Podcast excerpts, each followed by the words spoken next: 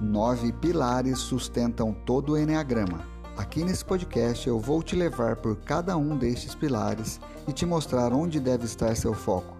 Porque quando você foca naquilo que você tem controle, o resultado vem no longo prazo.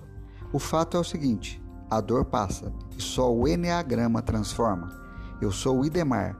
Vem comigo que vou te levar por essa viagem fantástica que transformará a sua vida.